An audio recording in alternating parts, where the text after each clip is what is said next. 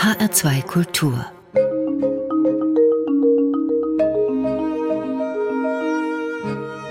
Doppelkopf ich begrüße Sie beim Doppelkopf. Heute mit Stefanie Blumenbecker und mein Gast im Studio ist Mirjam Wenzel, Direktorin des Jüdischen Museums in Frankfurt. Willkommen, Frau Wenzel. Guten Tag, Frau Blumenbecker.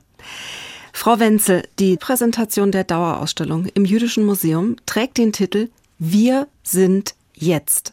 Warum haben Sie dieses Motto gewählt? Wir sind jetzt. Für uns ist der Gegenwartbezug unserer Museumsarbeit ganz wichtig. Und das hat auch mit unserer Geschichte zu tun. Wir sind als erstes jüdisches Museum nach der Shoah 1988 eröffnet worden. Und der Zugang damals war doch ein kommemorativer. Das heißt, das Museum hat gesammelt, bewahrt und gezeigt die deutsch-jüdische Kultur als eine vergangene, als eine, die in der Form nicht mehr existiert. Das war der Zugang 1988 und das heißt, es lag über allem doch auch ein Vorzeichen von Trauer. Heute haben wir eine lebendige, vielfältige jüdische Gegenwart. Das hat mit der Migration den 90er Jahren von russischsprachigen Jüdinnen und Juden zu tun, aber auch mit Israelis, die heute hier leben. Also wirklich mit einer Diversität der jüdischen Gemeinschaft, sowohl innerhalb der Gemeinde wie auch außerhalb der Gemeinde. Und eben diese Diversität haben wir zum Vorzeichen unserer Museumsarbeit gewählt. Wir verstehen uns als eine Plattform für jüdische Stimmen in der Gegenwart, zeigen sie auch als eine eben solche im ersten Raum. Aber selbst wenn wir historische Geschichten erzählen, erzählen wir die aus einer persönlichen Perspektive und quasi in einer Gegenwärtigkeit. Das heißt im gewissen Sinne so, als ob sie sich jetzt gerade vollziehen im Auge der Besucherinnen und Besucher. Ja, wenn man als Besucher oder Besucherin zu Ihnen kommt und den Rundgang startet durch Ihr Haus, dann trifft man, Sie haben es eben schon angedeutet, im ersten Raum auf eine kleine Gruppe Menschen, die den Besucher willkommen heißt, eine interaktive Ausstellungsform. Das heißt, man steht eigentlich vor einem großen Computerbildschirm und dort stehen, ich glaube, sieben Personen. Ja. Was passiert, wenn man sich diesem Bildschirm nähert? Sie begrüßen. Das ist unsere Begrüßungsinszenierung. Und sie sagen, was man sagt zur Begrüßung. Hallo, guten Tag, wie geht's? Hier geht's weiter. So, eine sagt auch Shalom. Uns war es wichtig, bei dieser Art von Begrüßung erstmal zu überraschen, dann sozusagen ins Heute reinzublicken. Das ist die Kulisse im Hintergrund gezeichnet ist Frankfurt. Das sind alles heute in Frankfurt lebende Jüdinnen und Juden. Und dann war es uns auch wichtig zu unterlaufen, die medialen Bilder, die so existieren. In der Regel, wenn über jüdisches Leben heute berichtet wird, wird ein Hinterkopf mit einer Kippa gezeigt. Uns war es wichtig, das zu unterlaufen. Eigentlich weiß die Besucherin oder der Besucher nicht, ob er an der Stelle oder sie einem Juden oder einer Jüdin begegnet. Es sind alles Jüdinnen und Juden, aber sozusagen dieser Moment war uns wichtig. Auch an anderer Stelle in Ihrem Haus begegnet man ja Mitgliedern der jüdischen Gemeinde in Frankfurt. Und zwar kommt man in einen wieder sehr interaktiven Ausstellungsraum und findet sich dort fünf Rabbinern und einer, also vier Rabbinern und einer Rabbinerin gegenüber. Und man kann diesen Fragen stellen. Man kann sich aus einem Fragenkatalog Fragen aussuchen, wie zum Beispiel, was ist koscher? Oder auch, das habe ich gewählt, sind Männer und Frauen gleich? Das ist eine der beliebtesten Fragen. Ja. Und die Antworten, die man dann bekommt, die sind aber sehr verschieden. Wie kommt es, dass die so unterschiedlich sind? Gut, das ist ein altes Bonmot, zwei Juden, drei Meinungen. Und ich habe ja schon gesagt, uns ist an der Diversität gelegen. Diese fünf amtierenden Rabbiner und eine Rabbinerin sind alle hier in Frankfurt im Moment aktiv, also im Amt. Sie repräsentieren auch die verschiedenen Strömungen. Und wir greifen etwas auf, was eine alte jüdische Tradition ist, der rabbinischen Responsen, nämlich dass quasi das Religionsgesetz immer wieder neu ausgelegt werden muss, weil die Gegenwart immer wieder neue Fragen aufwirft an das Gesetz. Und eben die Auslegungen sind verschieden. Auch das ist Bestandteil jüdischer Tradition, ist die Diskussion, das immer wieder Befragen sozusagen klassischer Texte und das immer wieder Finden von neuen Antworten und auch das sich widersprechen darin. Ja, also ich hatte den Eindruck, dass manche der Antworten aus einem sehr konservativen oder aus einer orthodoxen Perspektive herausgegeben wurden und andere sehr liberal und sehr viel näher vielleicht auch an einem modernen Weltverständnis sind. Aber Sie sagten, dass alle diese Rabbiner und die Rabbinerin unter einem Dach auch lehren in Frankfurt. Ja, das nennt man das äh, Frankfurter Modell. Das hat mit der Westend-Synagoge zu tun. In der Westend-Synagoge sind tatsächlich die verschiedenen Strömungen beten gleichzeitig unter einem Dach. Das ist einmalig in Deutschland. Häufig gibt es ja doch größere Spannungen zwischen den verschiedenen Strömungen. In Frankfurt gibt es diesen räumlichen Kontakt und auch einen persönlichen Kontakt, trotz aller unterschiedlichen Auffassungen. Sind eigentlich alle Juden, die in Frankfurt leben, auch Teil der jüdischen Gemeinde?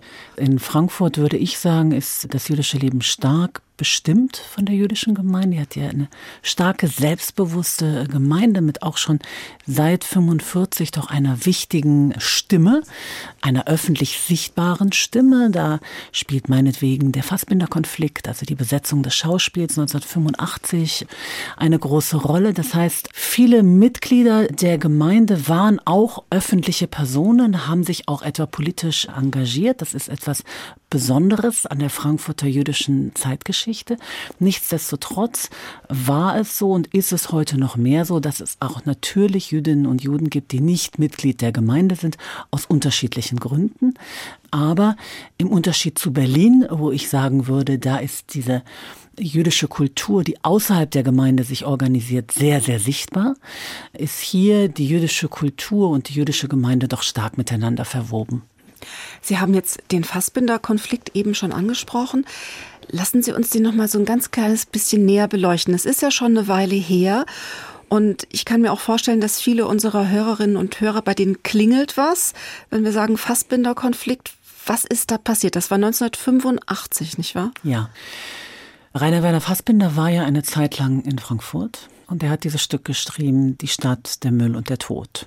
Und er hat zur Auflage gemacht, dass die Uraufführung dieses Stücks in Frankfurt stattfinden müsse. Und dieses Stück thematisiert den Häuserkampf im Westend. Und es gibt eine sehr problematische Figur in dem Stück, die als Jude vorgestellt wird, die in der Zeit gedeutet wurde als Anspielung auf Ignaz Bubis insbesondere oder auf Josef Buchmann. Und diese sehr problematische Figur ist der Grund gewesen, warum damals unter anderem Ignaz Bubis, aber insbesondere auch Michel Friedmann und andere Personen aus der Gemeinde gesagt haben, dieses Stück kann hier so unkommentiert nicht aufgeführt werden. Sie haben also die Uraufführung verhindert, indem Sie auf die Bühne gegangen sind. Und das ist natürlich ein bemerkenswerter Akt des zivilen Ungehorsams, diese Bühnenbesetzung, die tatsächlich die Aufführung äh, verhindert hat. Es gab eine Diskussion darüber, ob das angemessen ist, diese Interpretation des Stückes. Aber aus heutiger Sicht ist das Bemerkenswerte vor allen Dingen, dass überlebende Jüdinnen und Juden die Bühne eines Stadttheaters besetzen und sagen, wir leben hier, wir fordern Respekt ein, dass wir nicht verunglimpft werden an öffentlichen Orten. Kurz nach diesen Ereignissen hat ja das große jüdische Museum in Frankfurt eröffnet und zwar im ehemaligen Rothschild-Palais direkt am Mainufer. Das war am 9. November 1988, dem 50. Jahrestag des Novemberpogroms. Ich habe es gegoogelt, ich gestehe, ich habe herausgefunden, Sie waren zu dem Zeitpunkt 16 Jahre alt, als das geschehen ist. Können Sie sich denn noch selbst daran erinnern? Haben Sie das bewusst mitbekommen damals? Nein, nein. Das war kurz bevor wir hier weggezogen sind und kann mich dunkel tatsächlich an den Börneplatz erinnern. Ich wusste um diesen Konflikt, aber um die Eröffnung des Jüdischen Museums kann ich mich gar nicht erinnern. Das heißt, für mich sind das jetzt Bilder und Geschichten, die ich von den Beteiligten weiß. Ich finde es sehr bemerkenswert, wenn man sich das Bild anschaut, wie Helmut Kohl eben im Rothschild-Palais das eröffnet. Ich erkenne nur eine Frau auf dem Bild. Das finde ich zum Beispiel eine sehr sprechende Veränderung. Bundesweit gab es sehr viele Erinnerungsakte anlässlich des 50. Jahrestags des Novemberprograms. Und ich finde die Frage, was war das eigentlich für ein Akt damals, 1988 dieses jüdische Museum im Rothschild-Palais zu eröffnen, ist eine wichtige Frage. Als erstes jüdisches Museum hatte es eben eine ganz bestimmte Funktion. Und die Funktion war eher eine kommemorative, also an etwas zu erinnern, was nicht mehr da war, etwas in einer nicht-jüdischen Gesellschaft zu zeigen und damit auch zu erziehen mit Blick auf die Shoah. Das war damals die Funktion. Sie haben es eben schon gesagt, es war das erste jüdische Museum in Deutschland, das damals hier in Frankfurt eröffnet hat. Sie als Direktorin eben dieses Museums konnten es jetzt 2020 nach einer fünfjährigen Zeit der Sanierung und auch der Erweiterung neu eröffnen wieder. Sie haben uns von diesem Abend auch eine Musik mitgebracht, aber bevor wir da hineinhören, möchte ich Sie ganz kurz noch fragen, was war das für ein Abend? In welcher Stimmung waren Sie damals gewesen? Also erstmal möchte ich sagen, das ist ein ganz großartiges Glück gewesen ist, hierher zu kommen, 2016 diese Möglichkeit zu haben, dieses Museum neu zu gestalten. Wir haben 2016 das Museum Judengasse in neu gestalteter Form wieder eröffnen können und ich habe den gesamten Prozess der Neugestaltung des ältesten jüdischen Museums quasi konzertieren können mit meinem Team und das ist eine ganz einmalige Situation. Wir haben ein neues Mission Statement der Arbeit, neues Selbstverständnis. Wir verstehen uns als ein Museum ohne Mauern, das heißt, wir wollen unsere Themen hinaus in die Stadt tragen. Wir gehen eben von der jüdischen Gegenwart aus, erzählen Geschichte in Geschichten, haben neue Bildungsprogramme aufgesetzt und das alles haben wir entwickelt in den fünf Jahren unserer Schließung und das konzentrierte und lief natürlich zu dann auf den 20. Oktober und dann hat die Pandemie uns leicht einen Strich durch die Rechnung gemacht. Also wir konnten eröffnen für elf Tage. Trotzdem war es natürlich, ist das einfach ein wunderbarer Moment, dass wir an diesem Punkt gekommen sind, dass dieser Akt stattgefunden hat, wenn auch nicht in der öffentlichen Form, wie ich ihn mir gewünscht hätte. Und es ist schön, heute im Museum zu sehen, wie sich das einfach alles konzentriert, jetzt an diesem Ort. Die vielen Gedanken, die vielen Auseinandersetzungen, die wir hatten, das Miteinander ringen, das viele Herz, was wir in diese Museumsarbeit gesteckt haben über diese lange Zeit hinweg, wie das vor Ort sich konzentriert und ich finde auch spürbar wird. Es gab aber einen festlichen Akt, der vielleicht auch etwas kleiner ausgefallen ist, wie Sie ihn ursprünglich geplant hatten, aber Musik war Teil davon gewesen. Und Sie haben uns von diesem Eröffnungsabend jetzt ein Musikstück mitgebracht, nämlich von Heiner Goebbels. Weshalb ist Ihre Wahl auf dieses Stück gefallen? Die Musik an dem Abend hat das Ensemble modern gestaltet und Heiner Goebbels hat dirigiert. Und das war das letzte Stück von Heiner Goebbels. Und dieses Stück ist mir unheimlich unter die Haut gefahren. Es ist ein Stück, in dem man Kantorengesänge hört aus einer anderen Zeit, die quasi eingespielt werden und mit vertont werden. Und es bildete das Ende unseres Festaktes und nach meiner Ansicht auch eben den Höhepunkt.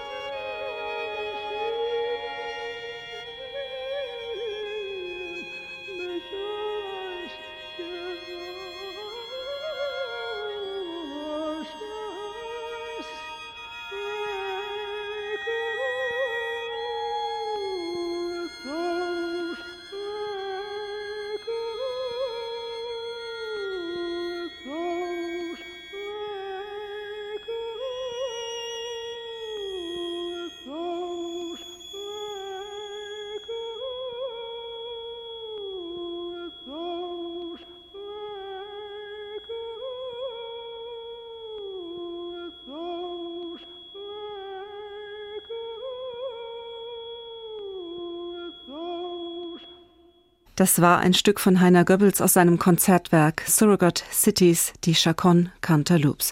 Diese Musik hat uns Mirjam Wenzel mitgebracht, Direktorin des Jüdischen Museums in Frankfurt und heute zu Gast im Doppelkopf auf HR2 Kultur. Mein Name ist Stefanie Blumenbecker. Frau Wenzel, das Jüdische Museum, dem Sie als Direktorin vorstehen, ist seit 1988 im ehemaligen Rothschild-Palais am Frankfurter Mainufer zu Hause. Das ist ein Gebäude mit einer sehr langen Geschichte und man könnte es vielleicht nicht nur als die Hülle des Museums begreifen, sondern auch als ein eigenes Ausstellungsobjekt dieses Museums. Wenn wir auf dieses Haus schauen, auf dieses klassizistische Gebäude, was bedeutete der Kauf dieses Hauses für die Familie Rothschild im Jahre 1846? Dieses Haus war natürlich ein Stadtpalais, ein prächtiges Stadtpalais. Und das heißt, es ist Teil dieser Entwicklung, wo die Kinder von Meyer Amschel, die fünf Söhne, an verschiedenen Orten der Stadt repräsentative Bauten errichteten oder erwarben, bevor sie dann das Unternehmen, das Bankhaus der Rothschilds auf der einen Seite, aber dann später auch das internationale Unternehmen mit Textil und Eisenbahn, also das Unternehmen der Rothschilds weiter aufbauten und dann nach London, nach Paris, eben auch an andere Orte zogen. Dieses Gebäude, das Rothschild-Palais, war Stammsitz dann der Familie. Und die Tochter Hanna-Luise Rothschild hat dort 1886 die erste öffentliche Bibliothek in Frankfurt gegründet mhm. und hat sie auch der Stadt gestiftet.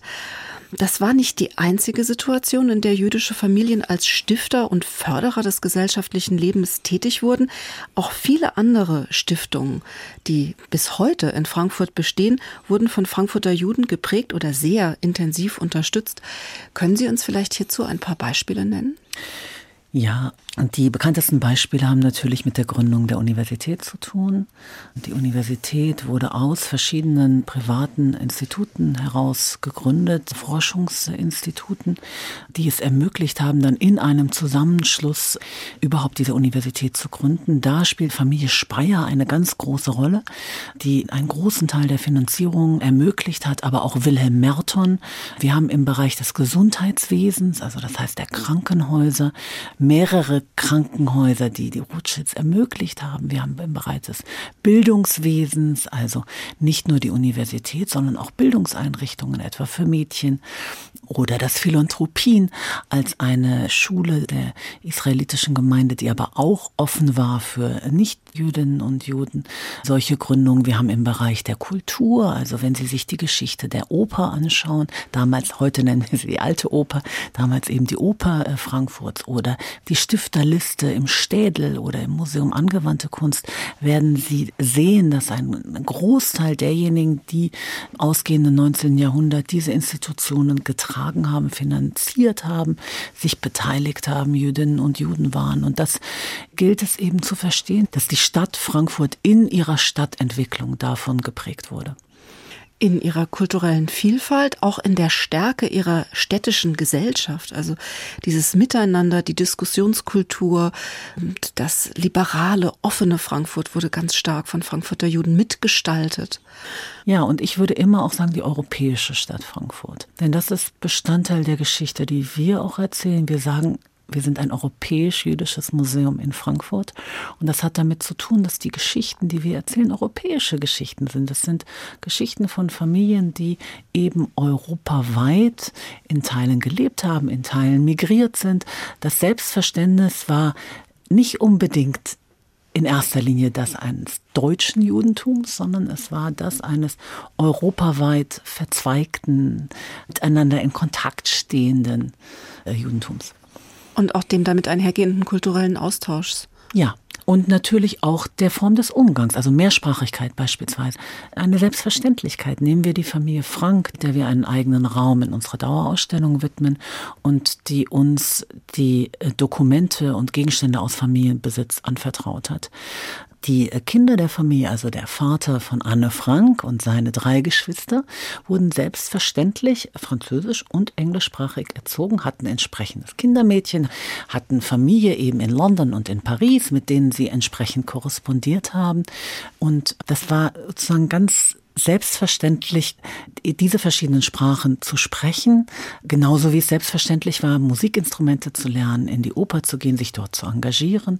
Also diese Form von gesellschaftlichem Engagement, von Weltoffenheit, auch der Stadt Frankfurt, ist maßgeblich geprägt von den jüdisch-bürgerlichen Familien im 19. Jahrhundert. Ein wesentlicher Teil der Dauerausstellung Ihres Hauses nimmt auch die Kunst ein. Es gibt verschiedene, ich sagen, Konvolute von Kunstwerken, die Sie hüten und die Sie zeigen. Ein ganzer Raum ist dem Expressionisten Ludwig Meitner gewidmet. Es gibt aber auch Fotografien bei Ihnen. Es gibt Videokunst. Welche Aufgabe übernimmt die Kunst in Ihrem Museum? Unsere Sammlung hat von jeher zwei Säulen gehabt. Auf der einen Seite jüdische Zeremonialobjekte und auf der anderen Seite Kunst. Die Frage ist ja immer, wie kann man eigentlich jüdische Kultur vermitteln? Jüdische Kultur ist nicht ausschließlich eine religiöse Kultur. Es ist eben auch eine Kultur, die eben mit Literatur, mit Kunst, mit Theater, mit Musik zu tun hat. Und da spielt die bildende Kunst eine ganz zentrale Rolle. Ludwig Meitner zum Beispiel, ein praktizierender orthodoxer Jude, hat sehr viele Bilder gemalt, in der die religiöse Praxis eine Rolle spielt. Sie haben es eben schon erwähnt, Sie haben noch einen zweiten Sammlungsschwerpunkt. Sie zeigen nämlich jüdische Zeremonialkultur, Zeremonialgegenstände. Können Sie unseren Hörern und Hörerinnen vielleicht ganz kurz schildern, was sind das für Objekte, die Sie da präsentieren? Ganz unterschiedliche Objekte. Also wir bemühen uns da auch wieder einen Bezug zur Gegenwart herzustellen. Das heißt, auch dort zeigen wir Kunstwerke. Nehmen wir ein Beispiel. Jetzt hatten wir gerade Purim.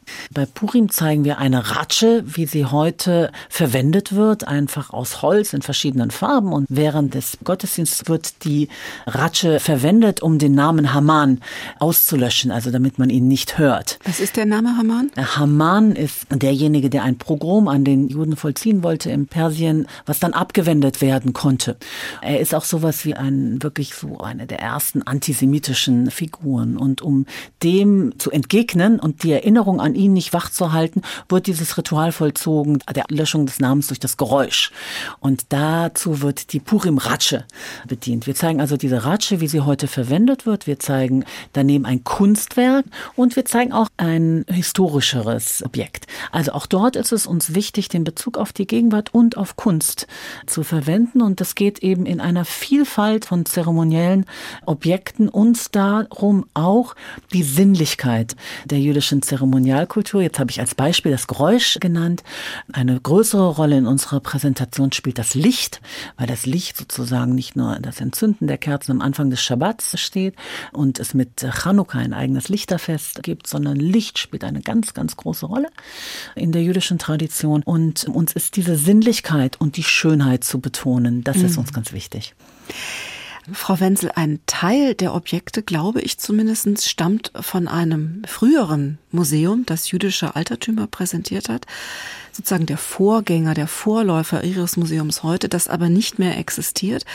Dieses Museum ist von den Nationalsozialisten zerstört worden, auch im Zuge des Novemberpogroms. Es ist in Flammen aufgegangen. Ein großer Teil der Objekte ist dabei schlichtweg verbrannt, eingeschmolzen. Weniges hat sich erhalten. Und genau aus dieser Zeit stammt auch der zweite Musik Titel, den Sie uns mitgebracht haben. Das war jetzt vielleicht ein bisschen eine wilde Überleitung, aber mir ist es aufgefallen, das erste Mal, dass wir jetzt auf diese Zeit und auf dieses Thema kommen, denn Sie haben ein Stück aus dem Jahr 1932 als zweite Musik für uns ausgesucht. Das war ein Stück, das habe ich mit großer Lust und Freude gehört, aber gleichzeitig wurde es mir auch so ein bisschen anders. Mhm. Soll es ja auch. Das ist äh, Friedrich Holländer, an allem sind die Juden schuld. Ein parodistisches Stück auf den Antisemitismus seiner Zeit und Parodie und Satire sind von jeher eigentlich die Mittel derjenigen, die angegriffen werden. Und das hat er eben in einem sehr bissigen Song komponiert. Und ich finde den sehr eindringlich. Wir zeigen ihn auch in unserer Dauerausstellung. Und deswegen habe ich ihn mitgebracht. Oh, ob es regnet, ob es hagelt, ob es schneit oder ob es blitzt, ob es dämmert, ob es donnert, ob es friert oder ob du schwitzt. Ob es schön ist, ob's bewölkt ist, ob es taut oder ob es gießt, ob es nieselt, ob es rieselt, ob du hustest, ob du niest. An allem sind die Juden schuld. Die Juden sind an allem schuld. Wieso? Warum sind sie dran schuld? Kind, das verstehst du nicht. Sie sind dran schuld. Und sie mich auch. Sie sind dran schuld. Die Juden sind, sie sind und sind dran schuld. Und glaubst du's nicht, sind sie dran schuld. An allem, allem sind die Juden schuld. Ach so. Ob das Telefon besetzt ist, ob die Badewanne leckt, ob dein Einkommen falsch geschätzt ist, ob die Wurst nach Seife schmeckt. Ob am Sonntag nicht gebacken, ob der Prinz auf Wales schwul. Ob bei Nacht die Möbel knacken, ob dein Hund nen harten Stuhl an allem sind die Juden schuld. Die Juden sind an allem schuld. Wieso? Warum sind sie daran schuld? Kind, das verstehst du nicht, sie sind dran schuld. Und sie mich auch. Sie sind dran schuld. Die Juden sind, sie sind und sind dran schuld. Und glaubst du's nicht, sind sie dran schuld. An allem, allem sind die Juden schuld. Ach so. Ob der Dietrich dich versteuert, ob die Dietrich Kopf bis Fuß, ob Okasa sich verteuert, ob ne Jungfrau sagt, ich tu's. Ob es kriselt in der Wirtschaft, ob ein Witz im Radio alt, ob die Gabun hohlen Zahn hat, ob der Kuss im Tonfilm knallt. An allem sind die Juden schuld.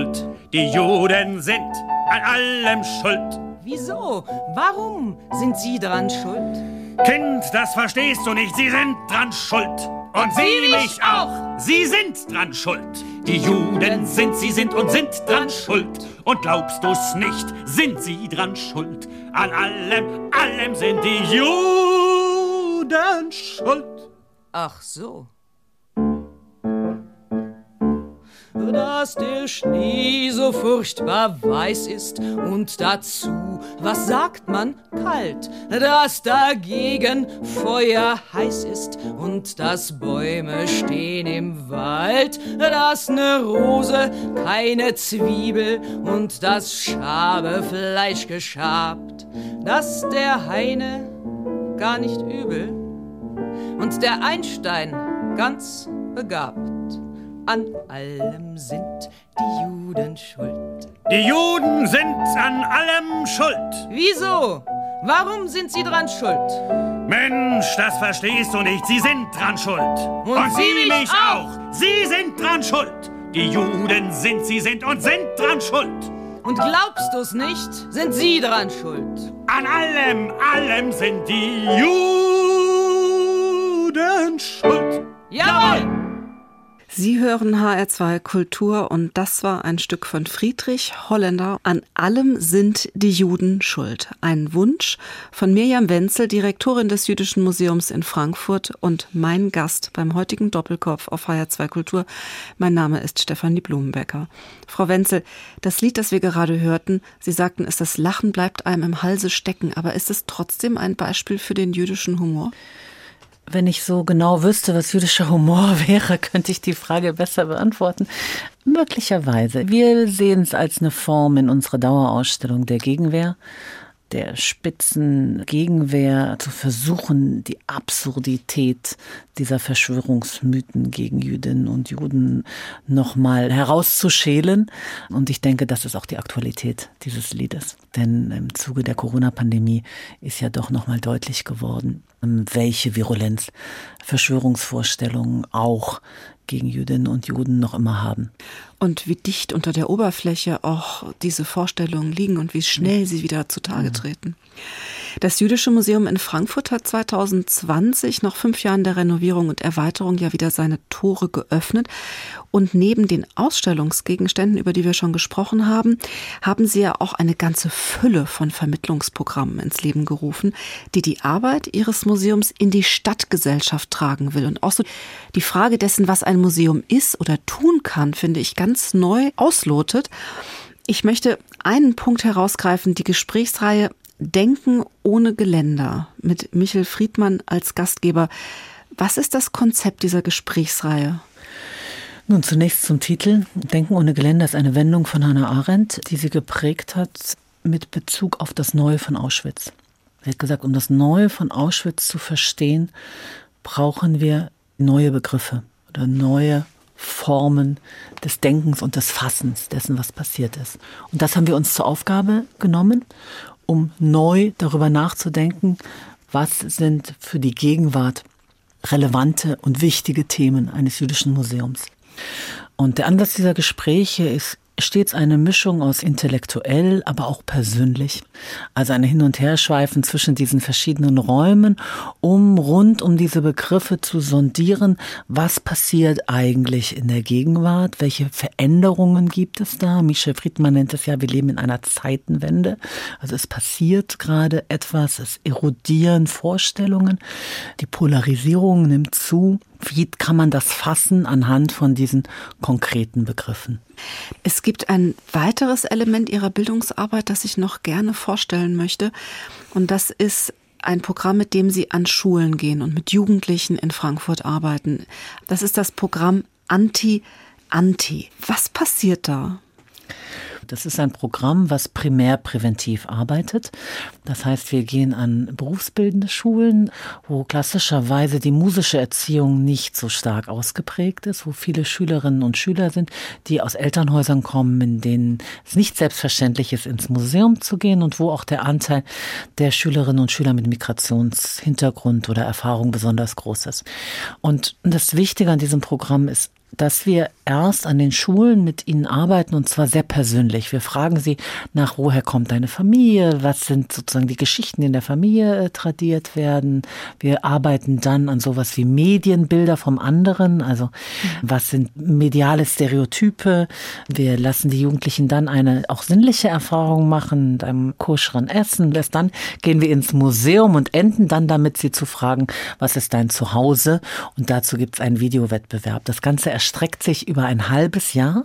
Und es geht wirklich um eine Art von Persönlichkeitsbildung und Persönlichkeitsprozess, den wir mit den Jugendlichen anstrengen, weil wir der festen Überzeugung sind, dass Antisemitismus nicht kognitiv, argumentativ entkräften kann, sondern wir müssen eigentlich mit den Jugendlichen an die persönliche Ebene der persönlichen Erfahrung und Emotionen rankommen und damit in einen Prozess durchlaufen. Erst dann hat das einen nachhaltigen Effekt. Und wie war das Feedback der Jugendlichen bis jetzt? Ach, das ist ganz schön. Die sind tatsächlich uns nach diesem Prozess verbunden. Also eine Geschichte, die mich wirklich angerührt hat, war eine Jugendliche, die gesagt hat, ich habe jetzt was verstanden. Da ging es mit Blick auf die Shoah. Ich habe jetzt was verstanden, aber meine Eltern denken immer noch ganz anders. Und das hat uns dazu ermuntert, jetzt noch eine Weiterentwicklung anzustreben, dass diese Jugendlichen, wenn sie wollen, in einer Art Peer Education andere Jugendliche führen oder auch die eigenen Eltern durch das Museum. Das, was sie bei uns lernen, beziehungsweise die Erfahrung, die sie in diesem Programm machen, dass sie die weitergeben können. Weil im Kern geht es auch darum, sie zu empowern, über diese Erfahrung zu sprechen. Frau Wenzel, wir wollen wieder eine kleine Musik hören. Mhm. Das folgende Stück stammt von den Jewish Monkeys. Die praktizieren eine Art fröhlich frivolen Klezmer Punk. Vielleicht kann man das so beschreiben. Also eine ganz wilde Mischung. Und die Band stammt in ihren Ursprüngen aus Frankfurt. Ja, deswegen habe ich sie ja ausgewählt.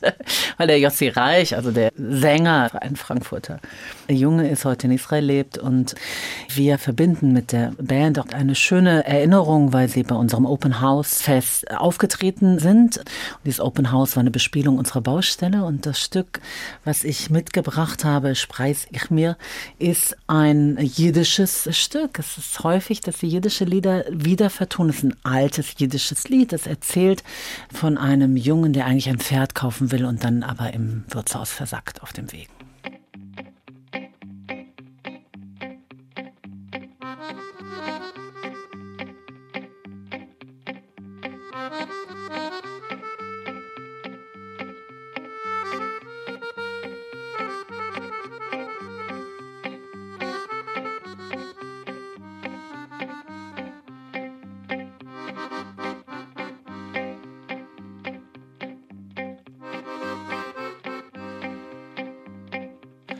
Spreit sich mir mit Giche, mit Giche tritt.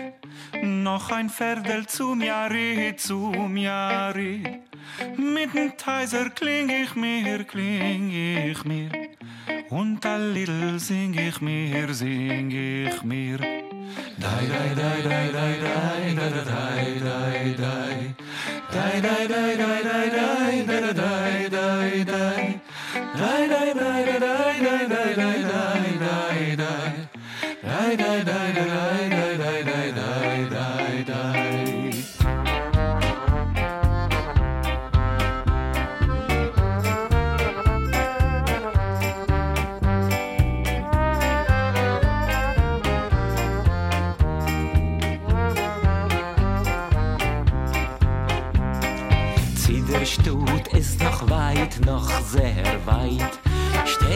Kretschmer bei der Seite, bei der Seite. Breit zu offen ist die Tier, ist die Tier. Kretschmer, gib a Gläsel, gib a Gläsel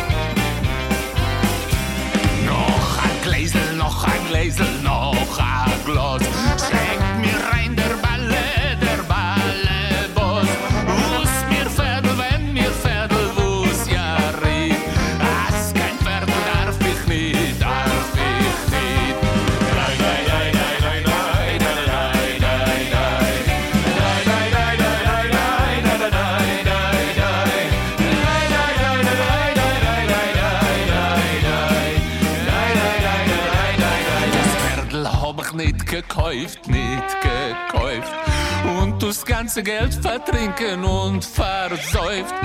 Und verzur spring ich mir, spring ich mir. Und ein Lied sing ich mir, sing ich mir.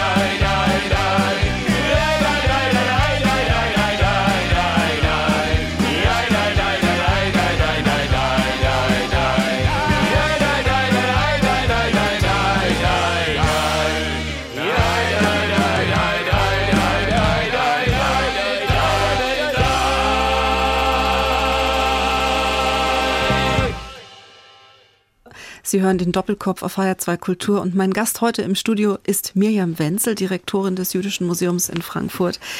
Frau Wenzel, den Namen des Stücks der Jewish Monkeys, die wir gerade gehört haben, den kann ich, glaube ich, nicht so gut aussprechen wie Sie. Wie hieß das?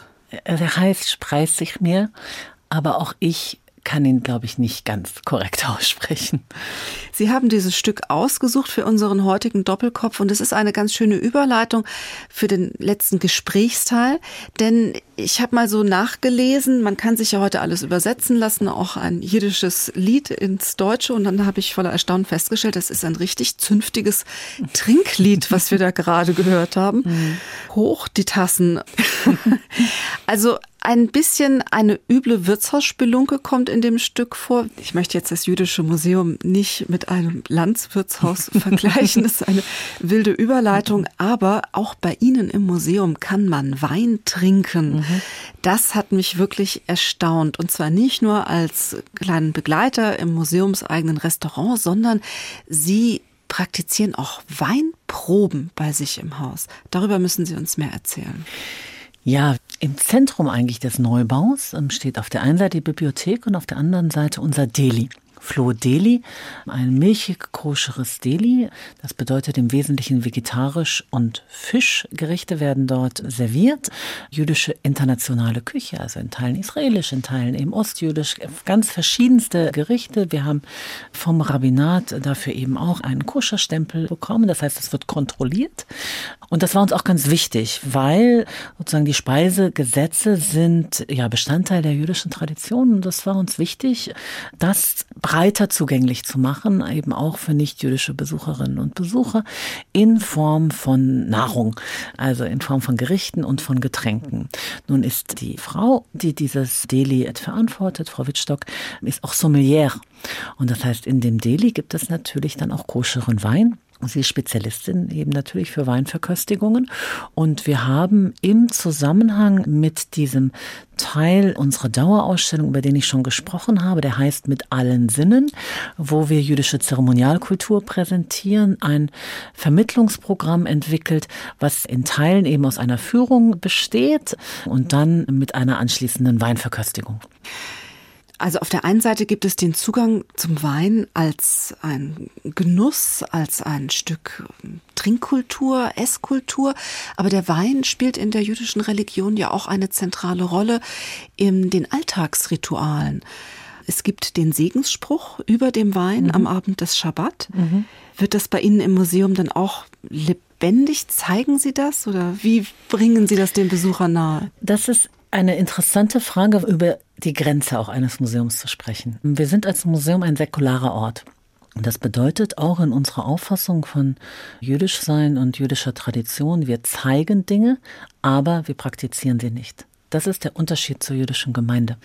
In der jüdischen Gemeinde wird der Kiddush praktiziert. Wenn ein Kabbalat Shabbat Dinner von der Gemeinde veranstaltet würde oder auch bei uns von der Gemeinde veranstaltet würde, da würde dann sicher der Kiddush über den Wein gesprochen. Wir als Museum würden das nicht tun. Der Punkt der Praxis, da ist unsere Grenze. Wir würden vermitteln, wir würden sagen, das gibt es, wir zeigen, das sind die Objekte. Wir haben den Wein, den man dazu kaufen kann, aber das Vollziehen dessen, das ist der Moment, wo die jüdische Gemeinschaft oder die jüdische Gemeinde Frankfurt oder eben der Einzelne gefragt ist. Wie waren denn die Reaktionen Ihrer Besucher auf diese Angebote der Weinproben oder auch eines Kochkurses bei sich im Haus? Wir haben das ja schon vor der Eröffnung praktiziert. Also ein Kochkurs ging nicht so richtig. Da haben wir erst jetzt die Vorrichtung, aber wir haben vorher schon ein Angebot gehabt, was sich auf die koschere Küche und die Vermittlung der koscheren Gesetze bezog, indem wir in einen Supermarkt gegangen sind im Ostend, wo es eben auch äh, diese Lebensmittel gibt, um das zu vermitteln. Und das war immer sehr nachgefragt. Es gibt meiner Erfahrung nach ein großes Interesse an koscherer Küche und das hat damit zu tun, dass koschere Küche hat ja auch mit einer Art Bewusstsein darüber, wie wir leben und was wir zu uns nehmen. Ähm, dass das, was wir zu uns nehmen, sozusagen rein ist, im Sinne der jüdischen Tradition in dem Fall, aber das ist nahe zu anderen Auffassungen des größeren Bewusstseins über die Bedeutung von Essen und von Speisen. Und ich glaube, weil dieses Bewusstsein steigt, gibt es auch ein größeres Interesse eben an der spezifisch jüdischen Tradition. Und das verstehe ich als unsere Auffassung, da eben diese Brücken zu bauen. Deswegen bin ich mir sicher, wenn wir erstmal wieder irgendwie ein sozialer Ort sein können, der wir im Kern sind, dann werden diese Angebote sicher ganz doll nachgefragt sein. Ich kann es mir gut vorstellen. Ich würde auch gerne teilnehmen an einem Kochkurs und an einer Weinprobe. Liebe Frau Wenzel, ich danke Ihnen für die vielen inspirierenden Einblicke, die Sie uns gewährt haben in Ihr Museum, in Ihre Kulturarbeit. Eine letzte Danke. Musik möchten wir noch spielen, Frau Wenzel. Was haben Sie für uns ausgesucht zum Ausklang? Zum Ausklang, da ist das ein Stück von Masha Ray aus ihrem Album Electro Swing. Das heißt Let It Go. Und Masha Ray hat bei unserem schon erwähnten Open House Event auf der Baustelle das Eröffnungskonzert gespielt und da haben wir alle getanzt und es war wunderbar. Es war so das letzte große Konzert, was wir veranstaltet haben. Ich erinnere mich ganz gerne daran und insbesondere an dieses Stück.